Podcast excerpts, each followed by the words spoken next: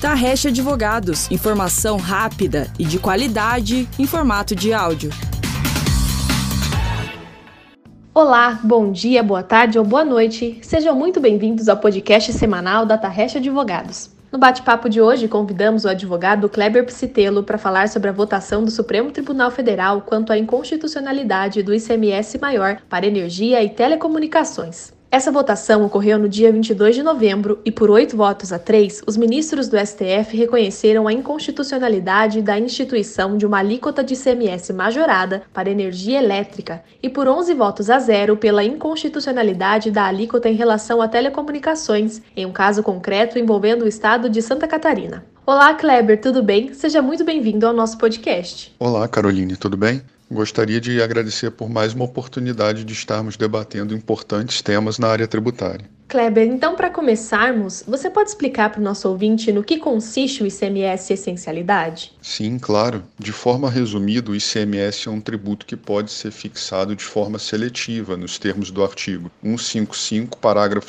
2, inciso 3 da Constituição Federal. Assim, se o Estado da Federação adota o critério da seletividade, as alíquotas do ICMS deverão obrigatoriamente ser fixadas conforme a essencialidade de bens e alguns serviços. Ah, perfeito, Kleber. E qual é o contexto dessa decisão? Então, Caroline, alguns estados têm adotado a sistemática da seletividade para o ICMS, mas não têm fixado a alíquota do tributo com base na essencialidade, em clara afronta ao artigo 155, parágrafo 2, inciso 3 da Constituição Federal. É muito comum que os serviços de energia elétrica e telecomunicações claramente essenciais na realidade atual sejam tributados com alíquota superior à alíquota geral. Assim, o que se vê é que produtos supérfluos, como tabaco e bebidas alcoólicas, têm sido tributados com alíquota igual ou inferior a produtos de primeira necessidade. Lembrando que a energia elétrica e as telecomunicações são serviços essenciais, reconhecidos expressamente na Lei 7783 de 89. Inconformados, alguns contribuintes acionaram o Poder Judiciário e essa questão chegou ao STF através do tema 745. Entendi, Kleber. Realmente são serviços essenciais na realidade atual, né? É, e o que foi decidido na Corte Máxima? Em votação finalizada no dia 22 de novembro de 2021, o Pleno decidiu por oito votos a três pela inconstitucionalidade da alíquota majorada de ICMS para energia elétrica e por 11 a 0 pela inconstitucionalidade da alíquota em relação a telecomunicações. A discussão, como dito, era se a fixação de alíquota majorada representaria o desvirtuamento da técnica da seletividade, considerando que a maior onerosidade sobre esses bens de primeira necessidade violaria a dignidade da pessoa pessoa humana e o ideal do desenvolvimento nacional. Começaremos pela posição vencida, Caroline. O ministro Alexandre de Moraes, em voto divergente, entendeu que não ofende o princípio da seletividade a adoção de alíquotas diferenciadas do ICMS incidente sobre energia elétrica, observada a essencialidade do bem em si e o princípio da capacidade contributiva. Ou seja, para ele, o ente tributante pode aplicar alíquotas diferenciadas em razão da capacidade contributiva do consumidor, do volume de energia consumido ou da destinação do bem. Apenas a estipulação de alíquota majorada para os serviços de telecomunicações, sem adequada justificativa, ofenderia o princípio da seletividade do ICMS. Este voto foi seguido pelos ministros Luiz Roberto Barroso e Gilmar Mendes. Entendi, Kleber. Mas e a posição vencedora? Como ficou? Agora vem o principal, Caroline.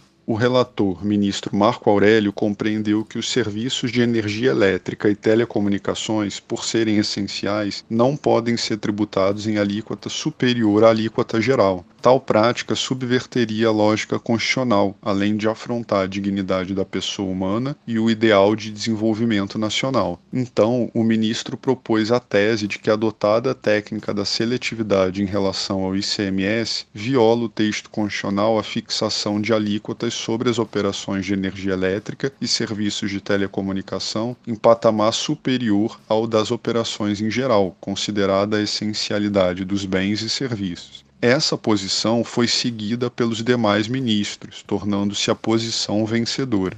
Certo, Kleber. Essa discussão recaiu sobre a lei catarinense, né? É, você poderia explicar para os nossos ouvintes quais são as principais repercussões dessa decisão?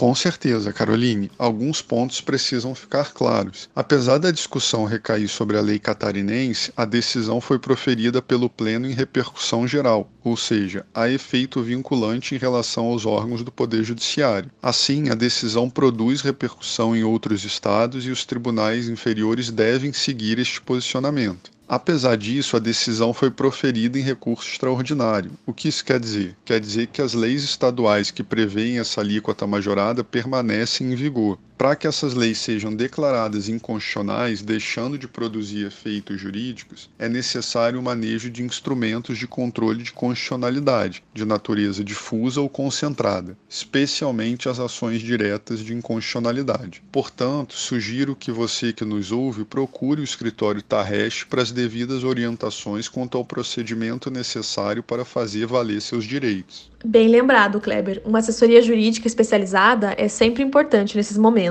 E agora, para a gente encerrar, é, como você avalia os efeitos desse julgamento para o empresariado brasileiro?